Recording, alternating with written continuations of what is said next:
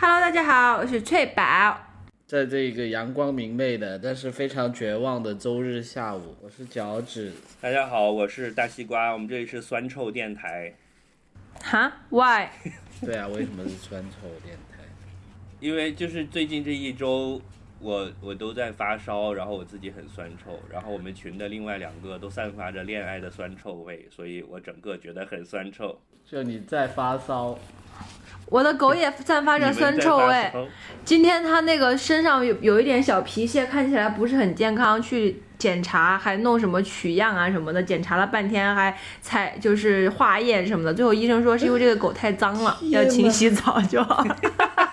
那你听后有什么感想？这句话不是冲着你说的吗？并不是冲着 啊，他。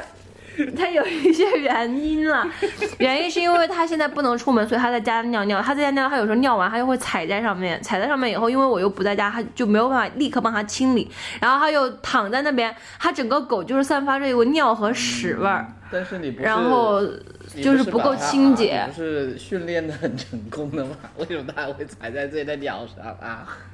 哎，如果。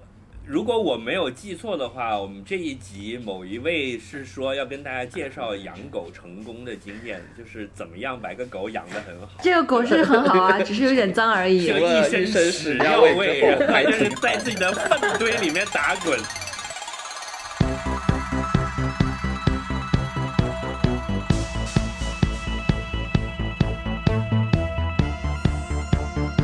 里就是传说中的 Aspirin FM 阿司匹林电台。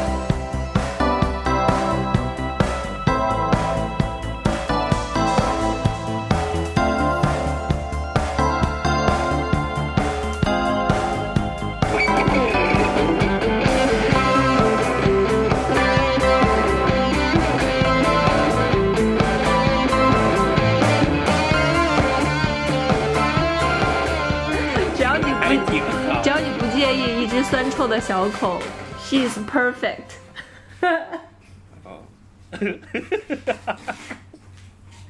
好吧，就是柜台的那个不要脸的传统，就是我跟大家介绍养狗成功经验，然后就是嗯，只要脸皮厚就可以了。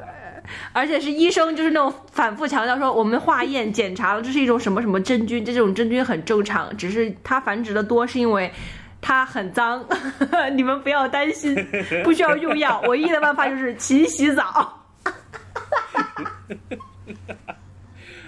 好吧，呃，那个我们这一集呃，先那个念一下听众反馈吧。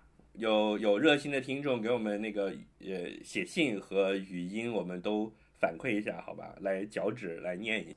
三位老师好，我是一个阿司匹林电台的新听众，很喜欢你们的节目，尤其是《银翼杀手二零四九》那期和男子汉料理那一期。今天我写这篇这封信，就是想详细夸一夸阿司匹林电台，希望你们也能喜欢它，这样就不需要意志力也能持续录下去。啊，第一，我们本来阿斯，我觉得重点是我们没有什么意志力，就已经这样了，还行。对的，第一个优点是主播特别稳重，嗯，三个主播里面头有两，哦，三个主播里头有两是稳健的。还有一个多数时候也是稳健的，这是谁呢？我是那个稳健的吧，应该。我也觉得我是那个稳健的吧啊！你是那个多数。我也觉得我是那个稳健的，那怎么办？不，那多数时候稳健的那是谁啊？不知道，反正不是我。这就保证了节目录制过程中的和谐与稳定。有些博客节目，我作为听众都能感到主持人之间隐隐约约的苗头。听完就觉得很不安，我觉得 这是没有嘉宾的。我觉得这位他很有，这位听众也是很 sensitive，对他很有同理心。啊，所以他的意思是说，我们我们电台没有嘉宾，所以是一个优点，因为我们是我们很和谐，就听的过程中没有隐约觉得有那种什么呃分歧或者冷暴力之类的，我觉得很不安。哎，怎么办？我已经有一期找了找了嘉宾来录了，只不过对，所以听众没关系啊，说的是主持人。我们要证明你们，我们没有嘉宾，我们有嘉宾也可以录的很好。是的，我们会不会接下一期他们就听着也会有隐隐嗯不安的感觉？第二，阿司匹林电台的第二个优点是兼啊容并包，三个主播遇上意见不一致的时候，也能平静的说出各自的看法，真正做到了君子和而不同。我之前听很多其他电台节目里头，主持人都会刻意寻求一种观点的统一，有一个最后的 KOL，这个很安全，但也只有安全了。句号。呃，我们也有 KOL 啊，就是说我们很，就是意思是我们互相不买账不不吝于互怼，是我们互相不买账。哦 被看出来了。君子和而不同。就是不买账的意思，嗯没关系。呃，但是我觉得这可能是因为听众不知道我们私下吵架剪掉了有多厉害，就是对吧？第三，阿司匹林电台的第三个优点是敢于尝试敏感。四十五期那期节目，肯定你们也知道它有可能被删，但是录也就录了，删也就删了，比那些搞自我审查的强多了。句号。不过这个我觉得得问一下他四十五期是哪一期，因为很可能已经被删了，所以我也不知道是哪一期。找我我知道是哪一啊期是哪一期我知道是哪一期，他讲的是讲 A V 的那一期啊？那期被删了吗？没有，被删了哦，但是好处是，叮，我们现在搬家了，所以我又把它放上去了，哦嘿嘿。天哪！我居然也有被删的这个内容，我好骄傲啊！我觉得我们被删不止一期。嗯，我们好几期都被删了，翠宝。我们聊周杰伦那一期都被删了，我天哪！感觉我们挺厉害的，碰了好多狙点，感觉某局爽死了。某局主要狙点太多，这不怪我们。第四，阿司匹林电台的第四个优点是主播本事的知识储备与社会阅历都要念出来啊，都很广，这个方面是急不来的，确实需要岁月的积淀。难得的是还有一颗赤子之心呐、天呐！我操，牛逼！然后他还给了我们一些话题，我们要不要念一下？还是我们就偷哦，偷藏起来话题就不用念了，我们自己对，我们自己偷偷藏起来就行了。感谢这位听众啊，这位听众是十六军，谢谢十六军，十六军感谢感谢。然后你们有什么感想？就是哎，爽吗？爽被夸的爽吗？非常爽！我居然我都不知道自己如此之优秀。我觉得我们是不是要开通一些收费功能了？现在割一波韭菜先。我诚恳的告诉你们，没用的，别想了，就这点费用，我们就自己眯了得了，不要想着。呃，我知道的，呃，播客到现在没有收支平衡的，就包括那些呃国际上有名的大 YouTuber。这样挺好的，就说明我们三个很有钱，就是没有生活的压力。我们就是我们起码已经实现了啊，这个播客自由，就是你可以自由的花钱去做播客，想做什么就一定是这样的呀。那个语音反馈的，之前我转了一个 MP 三文件给你们。嗯，我听过，我印象最深的是这位仁兄，他说他就他也其听了我们讲 AV 的那一期，大西瓜你好，我近日收听了那两个老节目，啊，一个是关于周杰伦的，一个是关于嘻哈的。这两个我听完以后，呃，各有感想啊。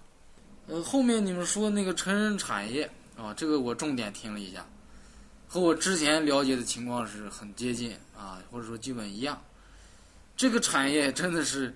在互联网上非常强大啊，非常也非常庞大。它确实是推动这个视频技术和这个移动支付技术这个发展。将来它还要推动 VR 技术发展的。人这个欲望啊，这个食色性也嘛，对吧？这个靠互联网呢解决吃饭吧，它没法一下子直接解决。但是这个看这个片儿呢，它真的是当时就解决了。现在想想，我当初看第一次看这个成人电影是用的 VCD，呃，也是父母在家藏的，然后我发现了，是小学三年级。当时呢，我都不敢和同学说啊，当然这个同学呢也有很多自己在家看的。现在想想，我这么多年也看了上三四千部了啊。感觉近些年的新人呢，没有原来那么敬业了。呃，当然也可能是我本身是有这个错觉啊，先入为主什么的。哎呀，这个你们这个节目我是越听越觉得喜欢。你们这好像也没有什么入会，也没有出什么周边产品是吧？这个就是想支持一下，好像也没有什么特别好的办法啊。你们之前说那个网站，呃，后来是真的已经上线了吗？还是说现在还在做呢？这个我也不太清楚啊。最后还是祝你们这个节目能够呃像个常青树吧。我觉得想大红大紫也不太容易啊。听众能达到这个呃一百万左右吧，我觉得这就算比较成功了吧。想达到上亿，这个我觉得也很难啊。慢慢来吧，慢慢来吧。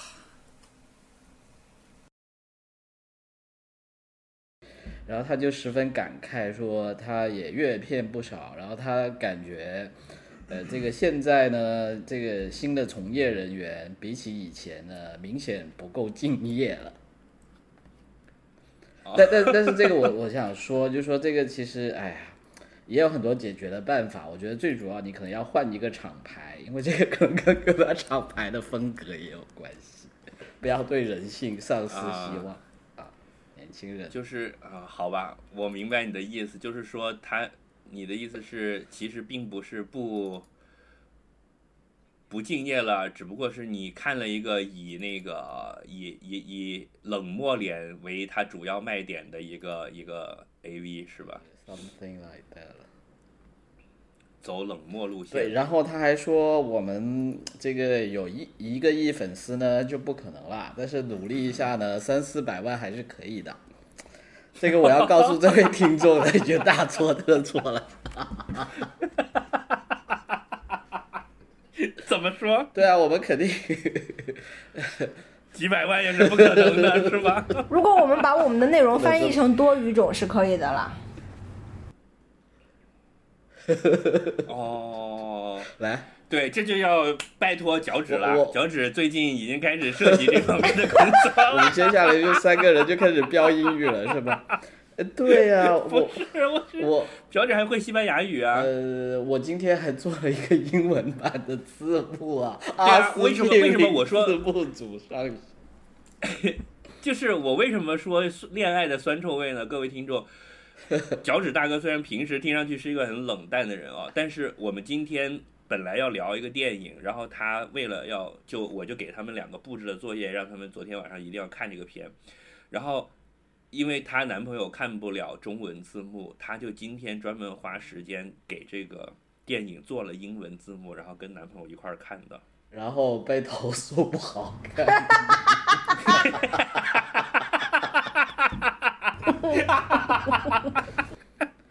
哎，会不会是字幕做的太差了，没哎，看懂？不知道了，那是这样子，这个字幕是我在网上搜的中文字幕，然后用 Google 机翻，然后我再、哦机翻然后不过我还是做了一遍质量检查，这样子。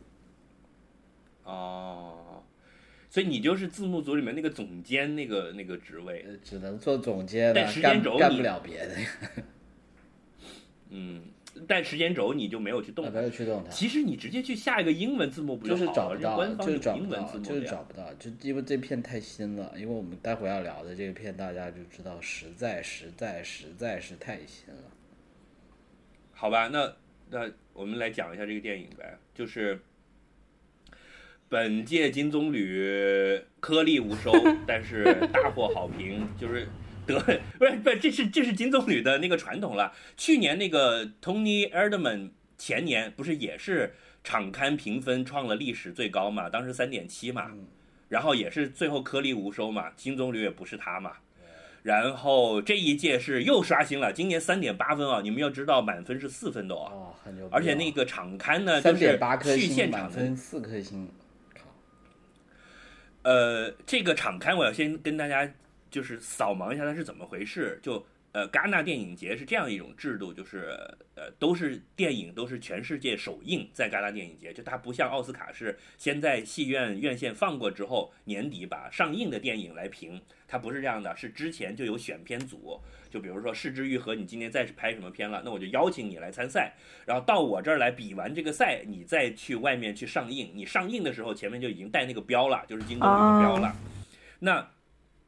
是是是这么一个制度，所以它要求它其实是一个电影业行内的交易的，会那个性质会更多一点。当然竞赛是是一部分了，然后邀请很多媒体和观这个业内人士去观影去看他的这个首映的时候，就会给大家发评分表，然后它会有一个场刊。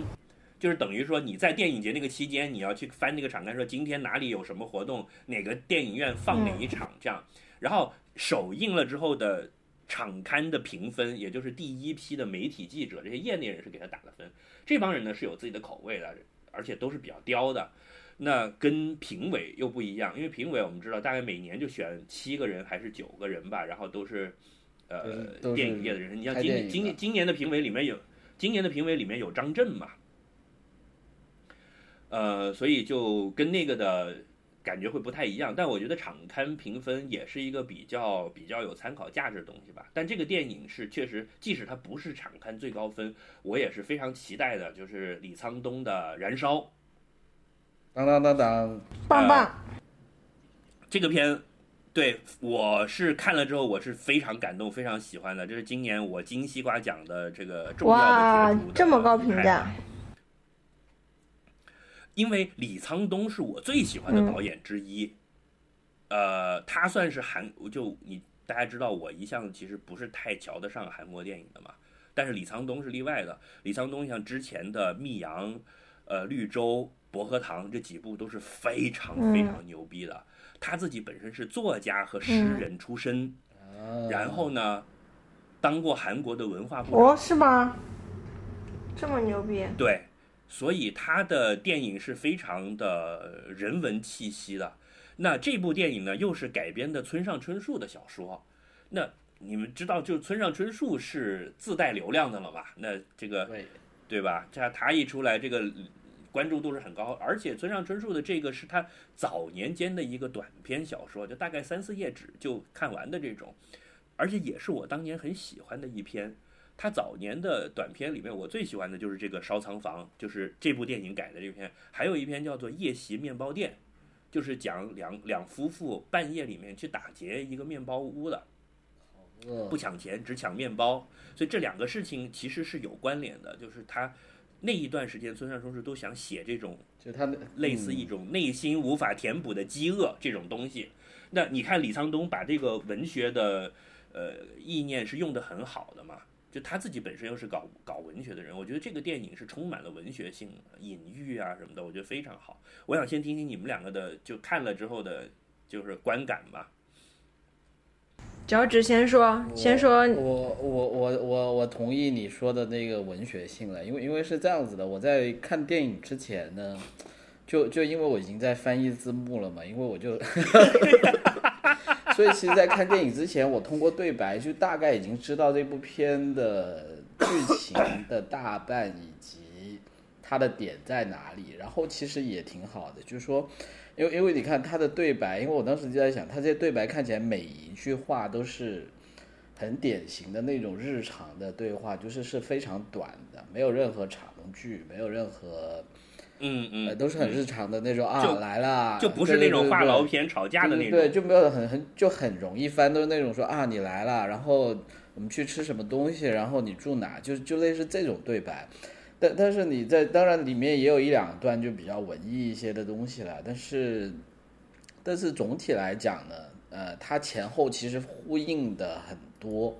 就它从一开始就有一个梗，你看了就知道它是反复出现，然后是从呃，因为因为我在看这个呃对白的时候，也大概猜到发生了什么事情嘛，然后就反而是会更更精炼的，就感觉自己在看一部短篇小说，就是把所有的对白呃翻一遍之后，我就已经觉得这部片它的啊确实有它很牛逼的地方，就它某些点我已经就是通过我的啊这么冰雪聪明，就就哎，我觉得这倒是一种很奇怪的呃观影体对验，对对很很独特的观影体验，就是没看电影之前先过过一遍它的字幕。对，然后呢，然后当然某些片你就很难这么做，譬如什么《侏罗纪世界》那种，是吧？然后，然后后来我又再看了那部电影呢，就其实有有些地方是跟我想象的差不多，有些地方呢又其实有些它里面有很多情节它是没有对白的嘛，你你就看了才知道，然后又又再加了一遍，然后所以我觉得就说呃我自己呢，就因为有可能是因为先看了字幕的原因，所以反正看电影的时候。就没有那么多惊喜了，因为我自己就就有感觉说啊，我其实已经知道要发生什么事情，然后你还把它拍了两个半小时，然后我看到一半的时候已经等不下去了，你知道吗？这可能不能怪这部电影，这跟我有关系，就是因为那个女的第一次出现在讲那句话的时候，我已经知道后面会发生什么事情了嘛，对吧？然后她在讲说这个是、嗯是 Ben，然后我也知道后面会发生什么事情，所以某种程度上就是说。就就没有，就是说我的惊喜是在看字幕的时候已经被被消化掉了，所以反正看电影的时候就没有太多的惊喜，然后我反而会有一种感觉，就是说，就好像说你不需要把它拍的这么长，不需要加这么多东西。但当然有一些东西我是能理解他为什么要加这些点的，但是我自己比较中性了，就说我自己觉得他放了很多。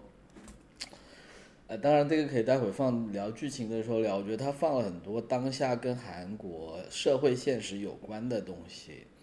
然后呢，嗯嗯但然后我又会在想，就是说，因为你你大家都知道这个是村上春树的小说嘛，村上春树的小说他写的时候，他肯定跟这些韩国的这些时事，包括什么 Trump 这些是没有任何关系的嘛？你能猜得到？是没有关系的那那那你会觉得他加了这些东西是好还是不好呢？就我觉得好的地方就是他可能拉近了跟观众的联系，就观众可能更容易理解他说这个点。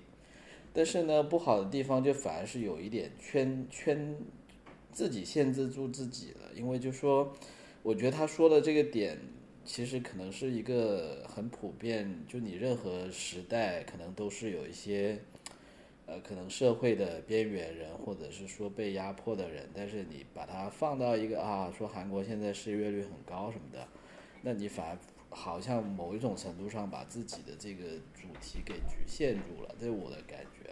但但 anyway，我看了之后还是能理解为什么场刊评分这么高，然后其实我也很愿意推荐大家去看啦，是这部片是很值得去看的，我觉得。嗯，翠宝呢？翠你哎，首先你们看过原来那个小说没有？看过，但是它跟小说很多不一样了吧？很不一样，对。多不一样。对我我我感兴趣就是这一趴，就是我会因为我对那个小说耳熟能详，因为我自己读过好几遍，所以大概的情节和那些对白，它出来的时候我都记得，就是哎，这就是哎这一句真是原封不动就这么挪过来了耶。然后过来我说，我靠，虽然这么照着挪，但是整个意思都不一样了耶。就我觉得他真是呃当之无愧叫做改编。就它既是村上春树的小说，它又不不是，它完全不是。就他把那个东西整个给变掉了。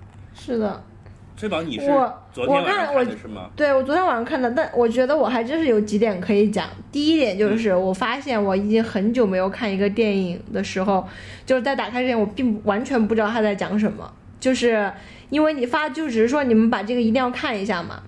然后我事先没有任何的去查询，然后我也不知道导演是谁不，知道是什么谁演的，也不知道任何类型也不知道对谁改类型的，是的，而且是类型片我都不知道，我也不知道它是什么类型的片。所以你就很爽，对吧？是的，就是完全没有任何的剧透，这个很爽。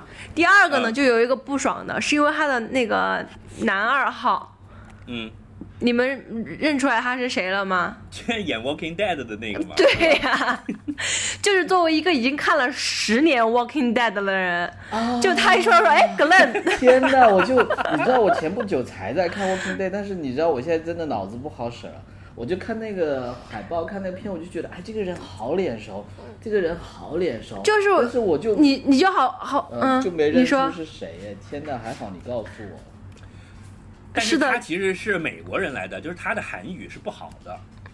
就是我，我当时也是，我看的过程中，我就能够想象是王力宏用他最初那种 A B C 的腔调在演，就或者是那种香港人在演，所以其实韩国观众看可能会更爽，因为就是这个人就明显是跟本地那些土了土八路不一样，就好比是一个 A B C 跟一个北京廊坊的人在对话那种感觉，他们应该是有口音的嘛。就是吴彦祖跟夏雨演的北京青年是吗？啊，是的，是的，是的，所以我能够想象这个，但是我实在太出戏了，而且因为我很喜欢格伦这个角色，就好比你在一个就是一个电影里面看到了演 Friends 里面的 Rachel 去演另外一个角色，就是他的那个根深蒂固这个演员背后的那些性格，对，所以这个格格伦这个演男二号呢，就是我对他一点也讨厌不起来，我就非他 非常喜欢，但是原因就是因为这个。嗯，第三个是，是的，这个这个真的没办法，我觉得他们也很吃亏。你演一个角色演了十十年以后再去一个另外一个很难。但是哦，但是哦，嗯我听你们两个讲说，对他也讨厌不起来。然后脚趾说，你就站在了他那边。我已经知道你们把这个电影当做了一个凶杀片在看了。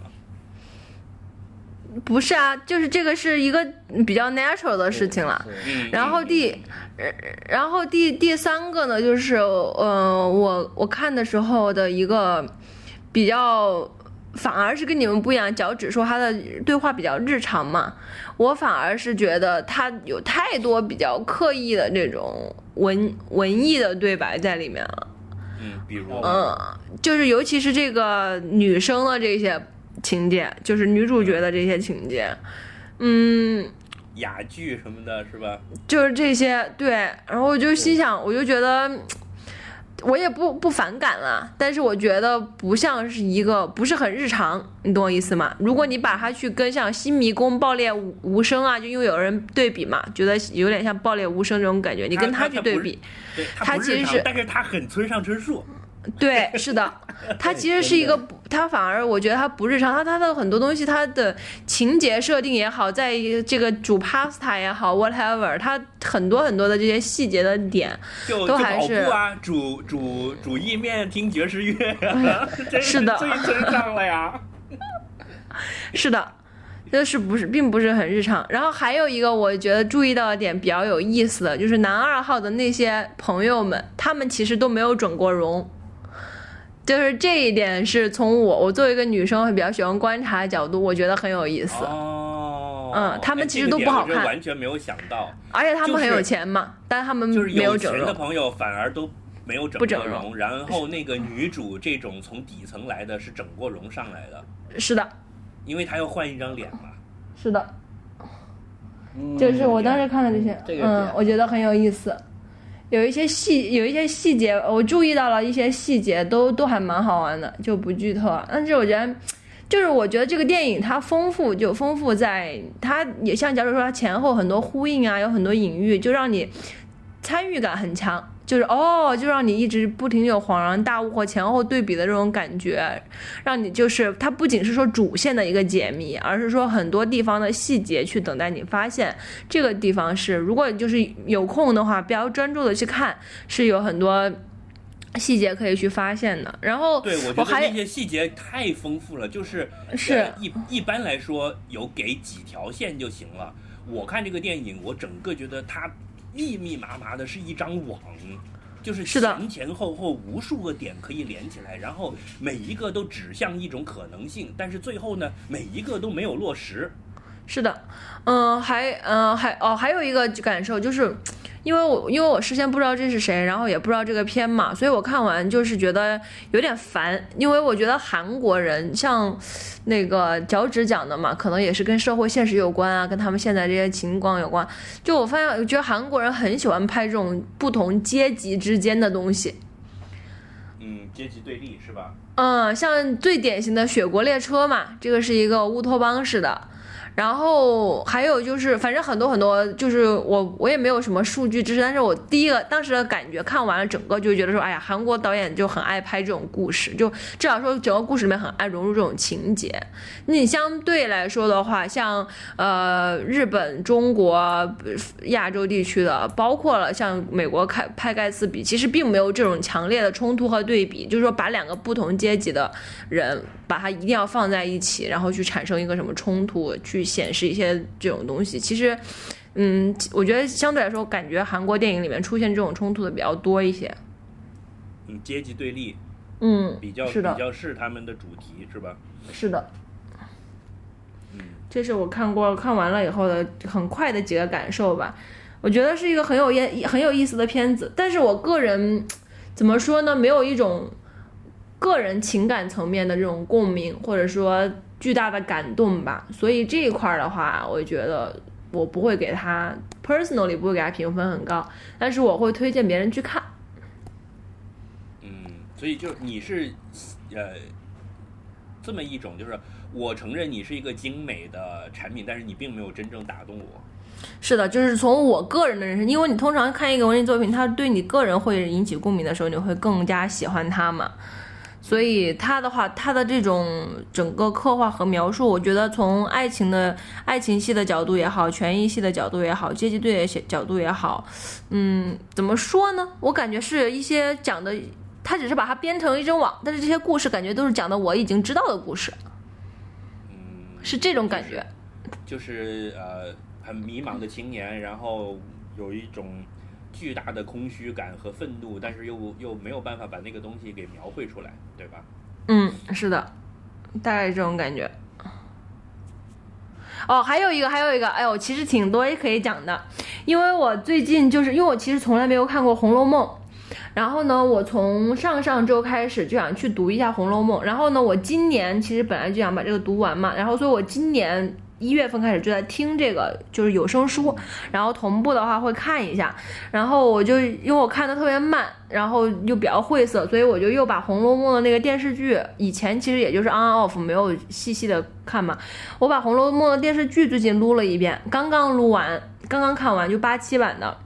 所以我觉得那个里面有一些情节让我就是想到了那个刘姥姥进大观园，然后呢，这个是第一个让我想到的，就是为什么贾母让刘姥姥进去大观园，然后而且众人看着刘姥姥嘛，跟她打趣嘛，就是有一些情节，我觉得很相像。然后第二个呢，就是想到了贾宝玉跟那个袭人的一个叹息，就是说大家都觉得我很容易，觉得我锦衣玉食，但殊不知我也有我很多的烦恼和忧愁。哦，他跟林黛玉讲的，我觉得这个也很有意思。你觉得是可以对照《燃烧》这个电影里面的男一号和男二号的，是吧？嗯，男一号和这个女一号吧。嗯，但是男二号是锦衣玉食，但殊不知他也有很多痛苦的嘛。嗯，对，是的，嗯，大概就是这样。你你觉得两个男主互相之间到底是怎么一种感情？男一号就是在嫉妒男二号啊。然后呢，男二号为什么老要找他呢？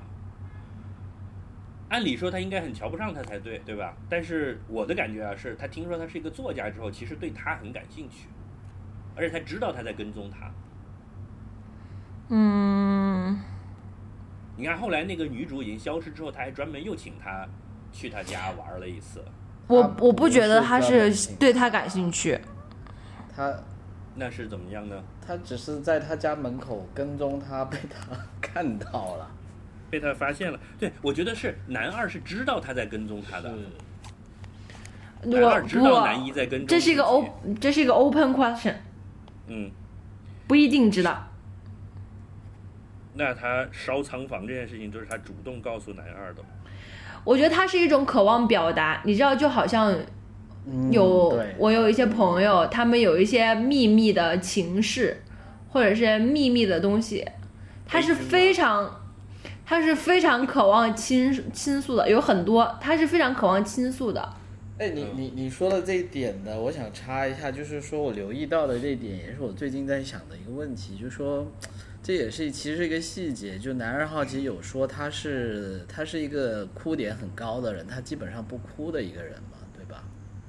嗯，对，但但是其实是这样子，就是我最近也在看很多就一些新闻啊，什么社会那些东西，呃，就说其实呢，一个这样的人，他的问题是什么呢？他通常是有一种叫自我保护机制，就这样的人，他通常他的做法是他从小就是把自己的情感是包裹起来的那种，就叫 insulate，insulate 就是那个电线上外面的那一圈塑料嘛，就把它绝缘起来的一个东西。呃，对，这这个东西的好处呢，就是说，嗯，适合去做事，在你做工作、做事业的时候，你可以比较，呃，理智冷静的处理事情嘛，不会感情用事。但是它不好的地方就是说，很多时候你在跟人互动的时候，你你其实你的感情因为是隔开一层的，所以你可能在呃面对面的那种沟通的时候呢，你是会减很多分，因为你没有办法很快的跟别人的情感去产生互动。然后我觉得那就连接到翠宝说这个男二他是很想表达的嘛，就是说他这个人他是并他是一个非常不善于他本身的情感就是一个包裹起来的一个人，所以他可能会很羡慕，觉得你一个作家你可以把你的感情表达出来，他就很羡慕他。然后你你看这部片里面他他在呃说的那些话什么的，我觉得就是像翠宝说，他是一个内内心有很多呃，虽然我们也不知道是什么，但他应该是有很多压抑和痛苦，或者也不一定是痛苦的东西，但是他想表表达，但是没有出口的一个东西吧，我觉得。我觉得他有故意向男一号提供素材，给他提供写作的素材的这个意思。呃，比如说在吃煮意面那场戏，他就跟他讲说什么叫隐喻，然后就他就文学发表了自己的一番看法。嗯，然后呢，他又把烧烧塑料棚这件事情跟男二讲，讲了之后呢，因为因为这是一个很很有很有，这就是一个 metaphor 是吗？而且那个我大宇还说了一个，我也觉得很有意思的，他就说纵火犯跟强奸犯是一类人嘛，所以他看到那个地方，他立刻就能够想到，啊，因为他们他们是一就是完全是一类人，profile 是一样的，就是要声张自己的这个呃权利 power。嗯，然后要把自己的一种一种内在的 passion 要释放出来嘛。嗯，因为因为他他也很沉闷，就是你看他经常虽然天天都 party，但是一帮人在聊那些东西的时候，他在旁边是在打哈欠的。他其实很无聊，然后他就需要每隔两个月就要去找这么一个地方去烧一个一个房棚子，但是呢，实际上，呃，他是不是真的烧了一个棚子呢？你看，那个他说到他们家那附近是去找棚子烧嘛，其实今天我是来踩点的，其实，啊、但是从那之后，男主就天天在周围看，然后最后碰到他说你烧掉了吗？说烧了呀，说但是我每天都在看我家附近就没有，但会不会就是就有的人的一个看法就是说烧棚子其实就是一个说法，实际上他就是把这个女主给做掉了，这是一种可能性，这也是一个就他是一个连环是。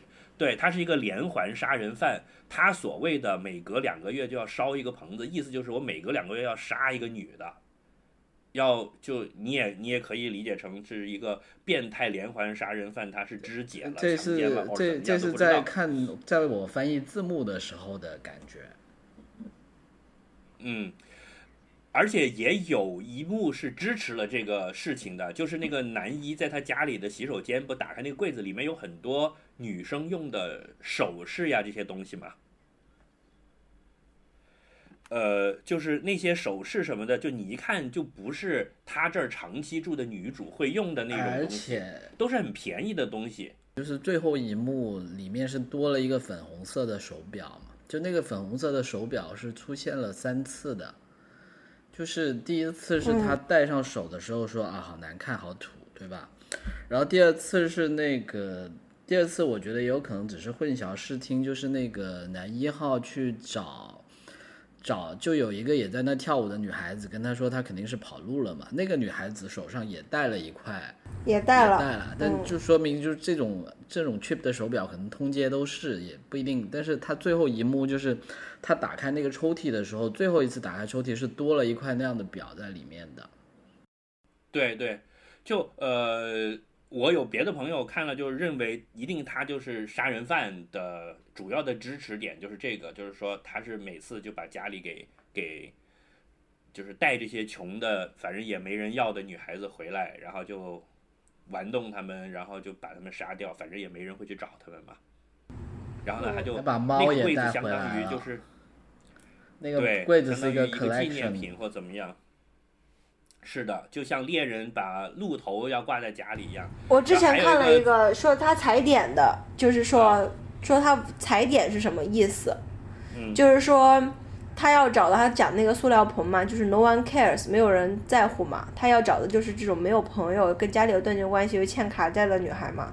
所以他去去到那个那个地方，然后呢，跟钟秀的这一系列对话，他其实是在确认钟秀会不会在乎这个女孩，嗯，这个是他踩点。呃，就是如果钟秀对他的感情是没有到那么深，就是说这个女孩消失了，对钟秀来说没有那么重要的话，那他就可以做。所以他踩点是踩这个。那你们看，最后钟秀跟他讲了说“我爱他对，”，然后这个时候他就笑了嘛。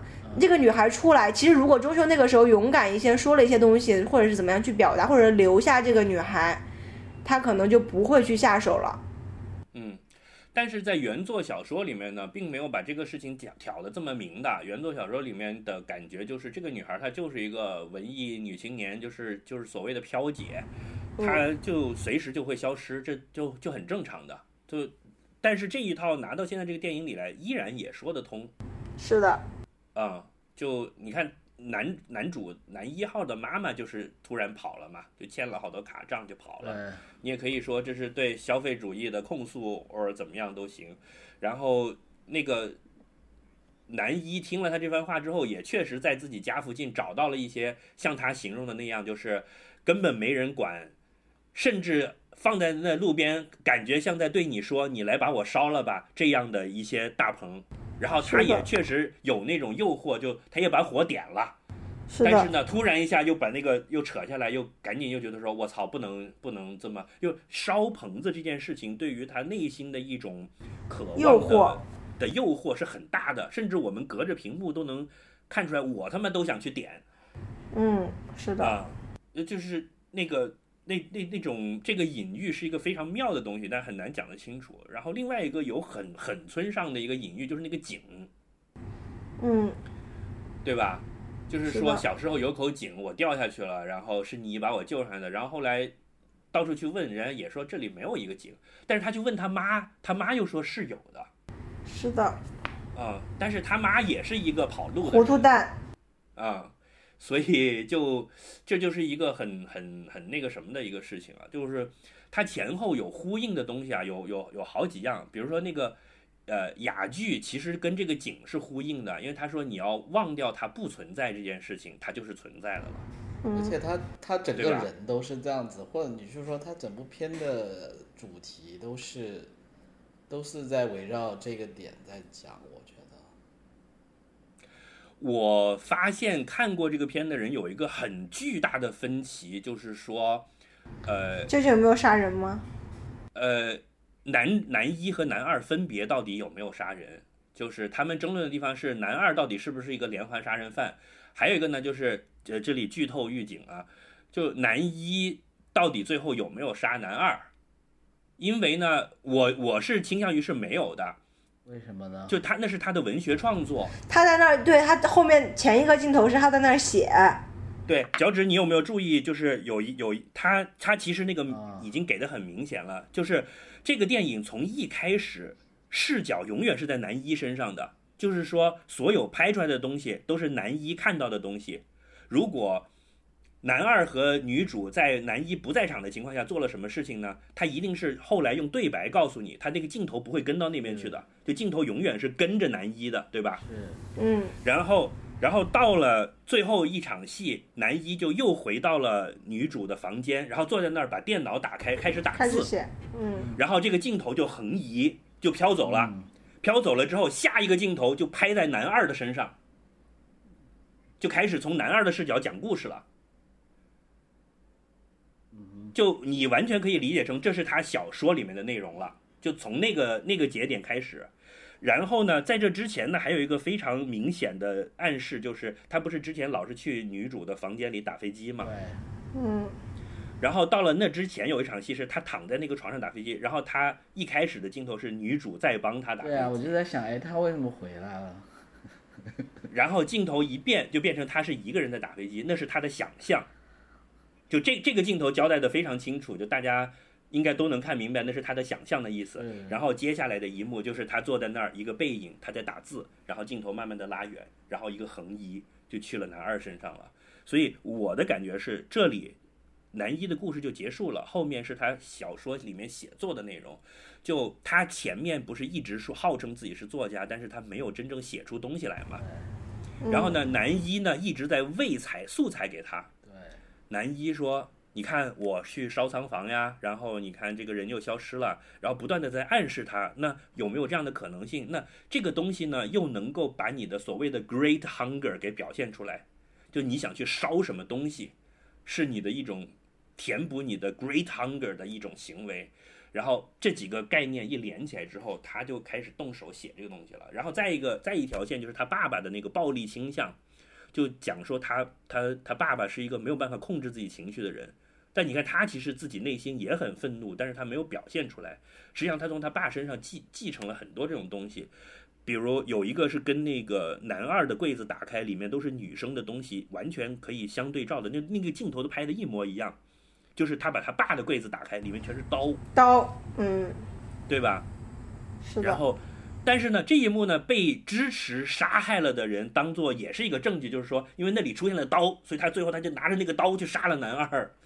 嗯，嗯，但是我觉得是他感受到了他爸爸身上的愤怒，感受到了这个女生的这种这种 great hunger 这个迷茫。然后呢，他又看到了男二给他这些素材，就告诉他说：“男二，我我也很痛苦的。就你看我看上去什么都不缺，对吧？我要妞有妞，要车有车，但实际上我也很无聊。我的生命中也有一个 great hunger 在那里。然后整个社会的气氛很压抑，呃，又是川普啊，然后又有北朝鲜啊，就这些东西是他李沧东在村上春树之外加进去的内容。我就看到那个北朝鲜那里，我我心里咯噔一下，因为。村上春树从来不讲这些东西的，这个一定是，一定是李沧东的私货。就到他们家那里，然后听见一个喇叭在广播嘛，叽叽哇哇，叽叽哇哇。然后那个男二就问说：“这是什么东西？”他说：“那是北朝鲜的广播。”然后这里我就觉得说，这一这一招真的很妙，就是一方面把这个男主住这个老家是一个很穷的地方这件事儿点出来了，因为离北朝鲜近。他都是在边境了。第二就是说，你可见男主的生活圈子有多么的，就是怎么说呢，不接地气。就你作为一个韩国人，你不知道那是北朝鲜广播吗？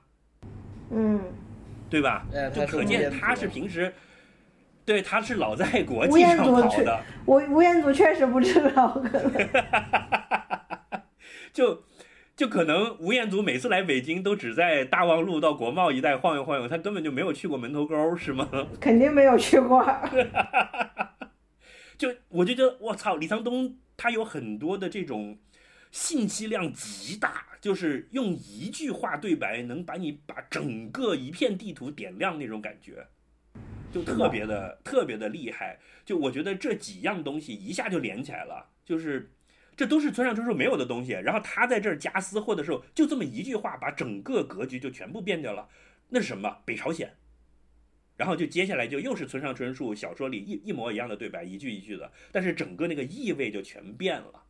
是的，啊，就就真的是厉害。然后那个还有用了两个文学意象，就是表现了一下哥们儿也是文学青年，抖了一个盖茨比，抖了一个福克纳，对吧？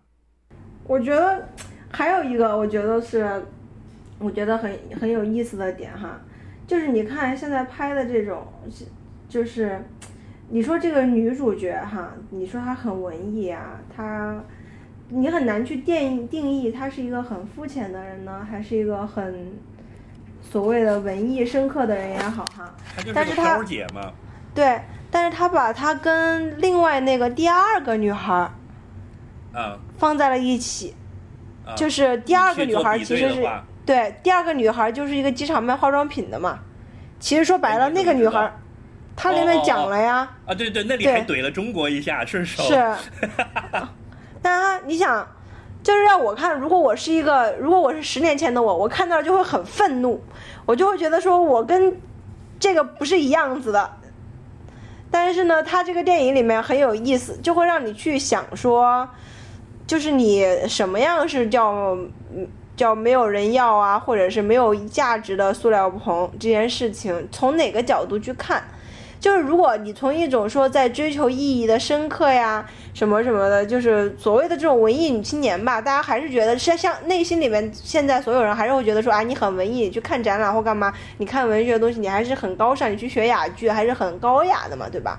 但是但是一也没有读很多书吧，就没有讲说他他很懂文学吧？我觉得他有一点把他刻画的是一个去他有这个在在追求意义，是的，是的，他在追求意义就是他。会就就你想他他会去学，他他不一定会告诉他不一你定读书哑剧是的要点是什么，对吧？就就他说的那段话还是挺有文艺。然后他去旅游的时候，你去看他的东西，对吧？他不是去那种。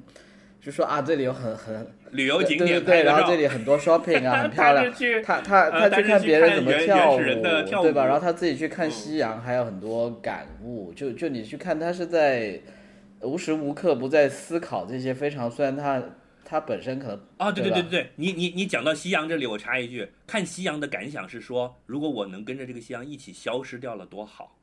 嗯，就这就是在叫你来烧掉我的一个大棚是嘛，是是是。啊，对你，所以你，所以你看，对于男二，对于笨来说，这个女女主角和后面那个女孩，他觉得他们是一样的。呃，因为他有所以有一个 criteria，他的 criteria 是就是像你说的，他本身没有人在乎。他把很多东西给过滤掉了，就是他他并不在乎你这个人自己的怎么说呢的品格或者价价值他他只就对他来说就是一个逼而已。他他看到的只是说那些逼们就说他这个人他有两面，就是说，你看他有他毁坏的欲望，但是他毁坏的欲望，你看他不会去烧他自己的保时捷，虽然那样可能烧起来更爽。他他去烧的，他是确保一些 烧了之后没有人来找他麻烦的，就是 easy。呃嗯，对吧？嗯，他在一个安全范围之内去放纵自己。那为什么自己不买块地，然后修一排房子，然后去烧呢？那是他自己的东西啊，他就就就你看男主有问他这个问题啊，那你烧的是别人的，他说当然是别人的呀。而是说那是犯法的，就像我们跟我跟你现在在抽大麻一样，是犯法的行为。嗯，所以男主就傻逼了，就懵掉了。所以，所以翠宝，你你就觉得那里让你觉得两个女，就是让你对男女主的这个定义有有了有了新的看法，我觉得有一点贬损的感觉吧。就你自己其实认为你是属于女女女一这这一类型的是吧？不是啊，但但我觉得翠宝我是觉得女一这种类型的人看到会觉得被是是，但是。但我觉得是这样子，翠宝就他这里的贬损，并不是说从导演或者从观众的角度，他只是从男二的角度，男二的就是角度男二的价值观里面是这样子的。就就当然你去问男一，对男一来说肯定是很不一样的，对吧？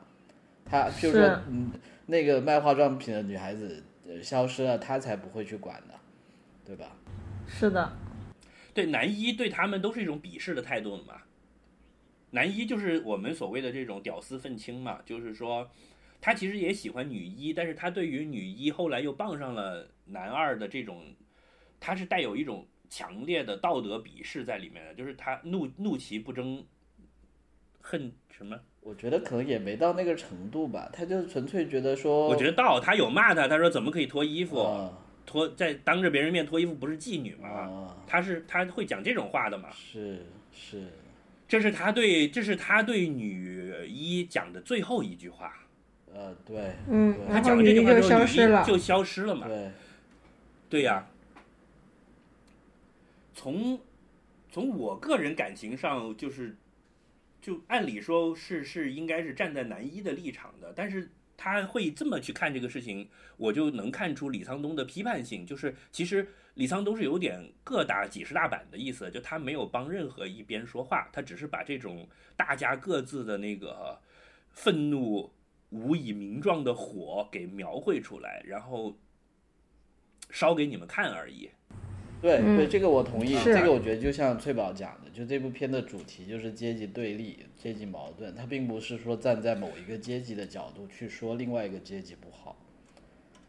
对，而且他描的很好，就是你看他中间又来了一笔川普，那就把整个韩国整个国家的困境也也放出来了，然后讲了，你看这里面讲到了美国，讲到了北朝鲜，讲到了中国，对对，对吧。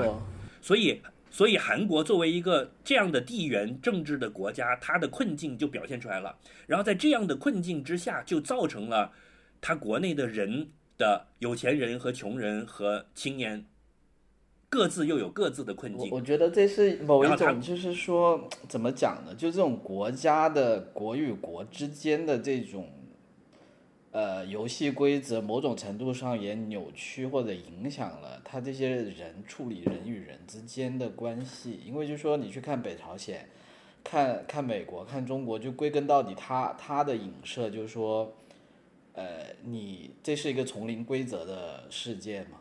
而且这个丛林规则是有两套嘛，就是有暴力的丛林规则，有这种权力的丛林规则，还有钱的、金钱的丛林规则嘛。我觉得就说，它这里面三个国家是这三种规则的代表嘛。然后，所以这里面所有这些人，他们在处理这些关系的时候，譬如说，他他或多或少都都会带着这种丛林规则去看人与人之间的关系，譬如说包括。男二为什么会会看把两个女孩子看成同一类？就对于他来说，他就很简单：第一，你你力气够不够大；第二，你有没有权；第三，你有没有钱。如果你这三个都没有，那那你就是属于同一类的嘛。大大概我觉得是我有这么一种感觉在里面。那那所以我觉得那个男二到最后他自己也是这种想法，他最后，譬如说那件事情有没有发生，是真的还是假的，都是他对另外一个阶级的一种反抗嘛，对吧？那种反抗到最后，嗯他觉得他如果没有办法通过钱，也没有权利，那他只剩下最后的一条路，就是暴力的反抗，是这样子。就跟他爸一样嘛。对，他爸不是因为打了那个什么公务员坐的牢嘛？他爸这条线其实有一个补充信息可以跟跟大家讲的。他爸是养牛的，对吧？嗯，搞畜牧业嘛。然后你记不得美韩国加入世贸的时候，那个韩国不是以前说法说吃牛肉很贵嘛？就农，因为它有牛肉的进口的保护嘛。去街上扔燃烧弹的都是这些农民。对，就是韩国的养牛的农民是很生气的，就是关于加入了世贸没有保护他们，所以后来整个韩韩国的畜牧业全部死掉了，因为美国和澳洲的进口牛肉一进去就把他们冲死了，这是有这个背景在后面的，所以为什么前面有个川普？然后他爸的那个同事不是跟他讲说，他爸当时是怎么当兵回来，还得了一笔钱，对吧？好像是去嗯啊，去了中东，当时就是韩国去给美国当狗腿子，去了这个呃伊拉克战争，韩国帮了一把的忙的，每个人都有笔安家费的。说当时就劝他在江南买套房，他就没买，嗯，他要回老家去搞什么畜牧业，最后就破产正了。好倒霉了，对，对，所以他很愤怒，就是他对于整个这个，呃，他没有办法控制自己的一个情绪。那男主是到了这个时候才意识到自己是一个赤贫的阶层，而且不但从爸爸手上接了一个烂摊子，而且从基因上我接了他这种没有办法控制自己的情绪的这么一个烂基因。你看人家是彬彬有礼的在喝香槟，我他妈开着个破车，而且一天到晚气得要死，到处去找人签字，就那个东西。没有办法改的，就写在了你的基因里了。他有这种感觉，阶级流动无望。无望了。他说这些人这么年轻，这么有钱，他们的钱都是怎么来的呢？就他都他都感到就是疑惑。就就我觉得，呃，中国的当代年轻人是没有这个疑惑的。中国的当代年轻人会觉得说，我操，他要么是运气好，要么就是他抓住了个机会，嗯，他搞了个什么就挣了钱。他不会说，我操，他们的钱都是怎么挣来的呢？就是百思不得其解。有啊，我觉得是有的。但但我觉得他当时问这个问题本身就有这种意思嘛，就是他并没有，呃，就他并没有很，他并不是真的在问一个问题吧？我觉得。嗯嗯，我我明白，我明白。但我觉得是有这个的，我我都会有这种问题，因为现在中国就是也是会面临这个问题，只是说中国比韩国、日本还是晚了十几年。但是因为现在大家的这个速度都很快，所以其实中国也是有这个问题的。我觉得中国现在情况会好一点，就是你去做，你还是有一点机会的。就是韩国和日本的年轻人真是穷啊，那是完全没有机会，是的。对，就觉得你这是没机会。你要么现在就是日本有一些贫穷的年轻人会跑到中国来打工嘛，就是觉得还有更广阔的土地，他们只能出海了。中国就还可以往内陆去去深入，而且怎么说，中国的老百姓再怎么样有个老家可以回吧，虽然现在有些老家也不怎么样了，但是。回家还是不至于饿死。我我觉得主要是中国的这个传统还是也帮了忙。我我其实现在在想，就是说这种所谓的资本主义以及这种亲情的淡漠，其实确实给人的异化又有一个加速器来的。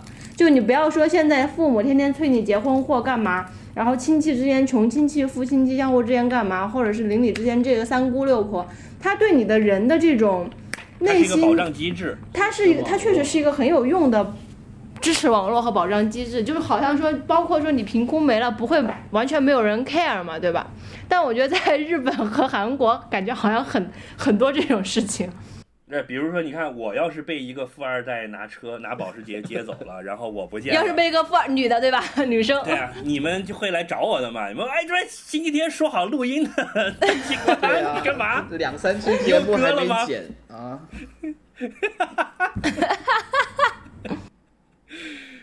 呃，所以你们就是我的亲人呐，是吧？是。呃，然后我要是那个没地方住了，我还可以来你们家住，对不对？是的。你说这个马克思主马列主义，马克思主义里面不有讲吗？说资本主义的本质就是把人人的异化嘛，把人变成一个商品嘛。就你在这个社会里面，你是可以用钱去替代的。就尤其你在找工作或干嘛，你是这个是最明显的。那其实到深深化一步的话，就是说，在资本主义发展的很成熟的地方，它确实就是人确实是被异化了，这些，它就都变成塑料棚了。只是有一些是有人照顾的塑料棚，有一些是没有人照顾的塑料棚。但是你想，村上春树原来的小说里面是仓房，就是那种仓库，是吗？对。然后他这里改成了塑料棚，我觉得这个改改的挺好的，因为塑料棚。感觉烧起来更来劲，你知道吗？因为塑料就是很塑料薄膜是易燃的，对，就塑料，对，塑料它对应的对应的概念，它的隐喻廉价，廉价。嗯，可能村上春树那个八几年写的，那时候还没有塑料大棚。嗯，有可能。嗯，然后这个我最感动的一幕就是那个。有一个太阳的光点，然后出现了，然后又消失了。哦，那里真是觉得我靠，厉害！而且那一幕是没有字幕的，脚趾那个 字幕都没有办法剧透。呃，但他说了一句啊。说什么？没有没有，是这样子。说我这个就就就当然是这样子。对那一点呢，我我的感觉是这样子啊。就你提到这个问题，我一开始在在看字幕的时候呢，我就看到了那一点。但是我当时就觉得，我第一的感觉只是在说讲这句话的人有多惨，就说他住在这么一个地方。然后，但是到了后来看电影的那一刻呢，我就觉得他这个阳光是有所指的，就说。他说的那一点，其实就某种程度上是这个，就是如果像那个翠宝，你在看《红楼梦》，每个人他都有他对应他的命运，都是有一首，都是有首诗的。有首诗的，我觉得。对，女女主的命格就是那那一段，就是说，男主其实就是啊他生命、出现了一下的对太阳男，主其实就是他生命当中的那一那一点太阳，就那那一刻就是他生命里面的那一点。然后，然后他不是后来反复在说那个井的故事嘛？那个井的故事其实你也可以这么看咯，就是他就是这一个表述的两面，就是说，对吧？他他可能掉在井里等人了，就并不是一个真正的井。啊，对，就那那个井，就他他其实在这个女孩的印象里面，这个男生就是他的最后一根稻草，但是最后这一根稻草呢，也就跟跟那个阳光一样，可能你那一天你 lucky 你就看到了，但你不 lucky 那他就跑掉了，就是这样。嗯，对，但但我同意那一点确实很好，吐槽了我觉得那那一段确实拍的很好，就是就是而且他后来还他后来还对着那个地方打飞机嘛，他后来一直去那里打飞机啊，对着外不是面那个是的，而且我还我在韩国住的那一个月，还老去那个地方跑步。那就是江南嘛，就是南不不是南山，在明洞旁边，就他对着山上的那个塔，那个塔嗯那一片就是南那不是江，就是不高不不不高级住宅区了吧？是这个意思吗？不是不是，那个是南山，南山在明洞旁边，离江南隔着一条河，但反正首尔都很小啦。所以他看着那个塔的意思是那个塔那边就是高反光住宅区是吗？嗯，不是，我是觉得是那个塔是反光的，就是他期待那个，就是他因为在那一刻看到了那个光，所以后来那个光就可以 turn him on。我是以为是这样。它是一个带来带来他二手阳光的一个工具了，这样。这样哎，看了我就觉得好惨。我还一直在想说，这个要拍要拍北京版的话，到底是对着大裤衩打飞机呢，还是对着鸟巢打？鸟巢不行我，觉得应该是一个大家并不是很很仰望它的一个东西，就类似是什么北京电视塔，就说曾经辉煌过，但现在大家也没有人 care。但是因为它在那里，它还刚好给了你一点阳光。北京电视塔西三环现在也很贵，好吗？就是会被弹幕会跳出来说：“你妈的，你住的这个地段都能看见西三环，你还装什么穷哎，啊？”园博园的那园博园的什么一个新修的塔呗，类似那种。他那个女生住的地方是很好的，就是在南山旁边，哎，我跟你说，就是那个地段很好大。西瓜他住的地方就类似于以前蔡屋围没没拆的那些没拆的那些城中村里面的点，就地点未必会很差然后就可以，看见帝王，对？他只是住在一个很差的房子里面，但他地点未必很差。哦，而且那个他不见了之后，他家里还被收拾干净了，就是也这这也是那个说被杀了的一种一种说法，就是嗯说那那个男的是强迫那个症男的男二喜欢嗯收拾东西嘛，然后行李箱也都还在什么之类的，好吧，那那我们就这个片子就讲到这儿。已经剧透的差不多了。是是，我我加一点啊，这个不剧透我我我没法聊，加一点啊，真真没法聊。我看我看韩国片不多，但我看了这部片之后，我其实挺理解，就是说韩国片它它一些成功的点，就是说，其实你看了，就我看韩国片跟看其他国家，无论是泰国、越南、美国各个国家的片都不一样的感觉，就是说它跟中国像的地方，就是视觉上像的地方是太多了，就包括就说嗯你看它什么它的咖啡厅。你什么日本片、美国片、英国片的咖啡厅肯定不是这个样子，但是你会看到，然后他去吃饭的那些小店，对吧？还有包括他在马路上嗯开车的时候，周边的那些景物、马路的样子，包括路标的那种，还有旁边，譬如说样样式包括那些标语，虽然文字变了，那些标语、那些楼房的肮脏程度或者干净程度都很像，然后。然后我就会觉得说啊，其实就说你韩国社会可能它跟中国社会像的地方，其实是比比可能比我想象的多很多吧。但是为什么就说它像它这样的一些题材，怎么讲的？就说中国我觉得也不是没有，但是可能大家肯定没有像他拍的那么多吧。我觉得是不是这样子？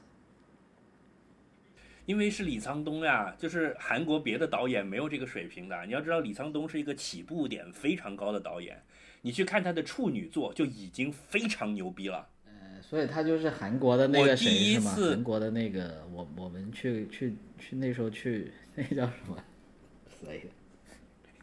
贾樟柯对呀、嘛，我觉得他比贾樟柯厉害。贾樟柯要有他这水平就好了。嗯，啊，是吗？我觉得他是叙事很厉害。当然，当然我不同意见沧东的片也不是很多我我其实这么看，就说，哎，但这可能也是个人口味的原因吧。就我觉得他的，我看这部片的感觉就是说，他虽然很慢，但是他冲突的地方他很，他还是这种冲突的点让我觉得很很很紧吧。就他冲突的地方很紧，就是说这也不是说不好，就是说你去跟福克纳或者跟。跟盖茨比比就好，盖茨比就就就他们说的可能大概都是一个时代或者类似的东西，但是你会觉得，特别是福克纳，他是非常悲天悯人的在看这种事情，但是呃，就就某种程度上，悯对比比较悲天悯人。当然，李沧东我觉得他也不是说没有悲天悯人，但是。就就我从审美的角度，还是相对来觉得还是有点差距吧。我觉得 这么说吧，这我也说不清。我是觉得他更更会讲一个故事，就是这个故事性是很强的。就相对中国的这些导演来说，中国导演其实故事性相对弱一些，但是在营造一种这种情感上面的话，我不觉得贾樟柯他比贾樟柯厉害很多。但是他贾樟柯这两年有点爱玩概念，但是故事讲的没他好。李沧东，你看，嗯你看他这个里面是概念，要概念有概念，要故事有故事。摄影牛不牛逼？音乐牛不牛逼？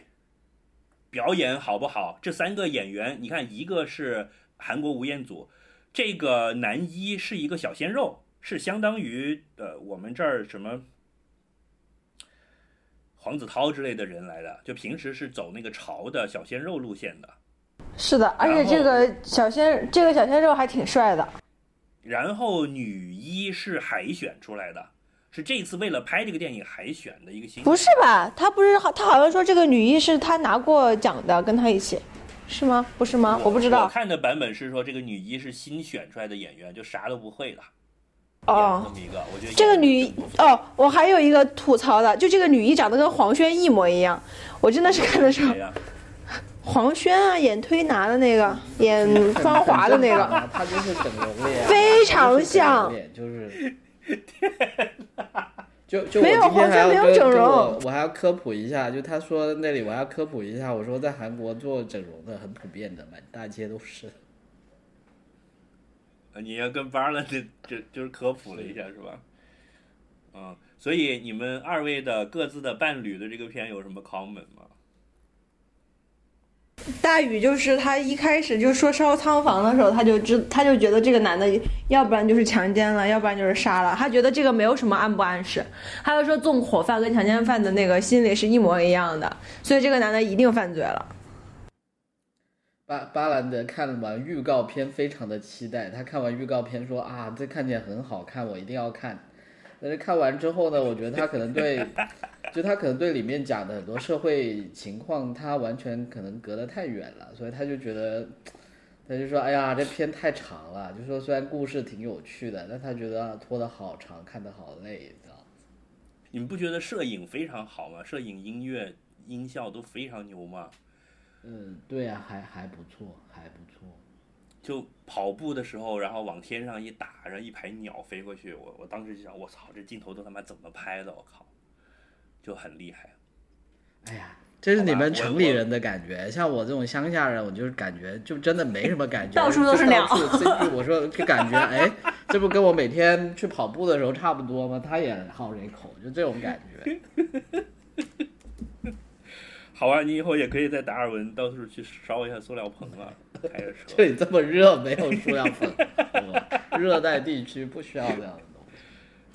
嗯，那我我我热情的推荐你们去看李沧东原来的几个片子吧，一个是是呃《薄荷糖》，是我看他的第一个电影，是九九年的一个片，当时我一看我就就大跌眼镜，就觉得我操，韩国电影真的牛逼。后来发现就只有他牛逼而已，别的还也就是那样。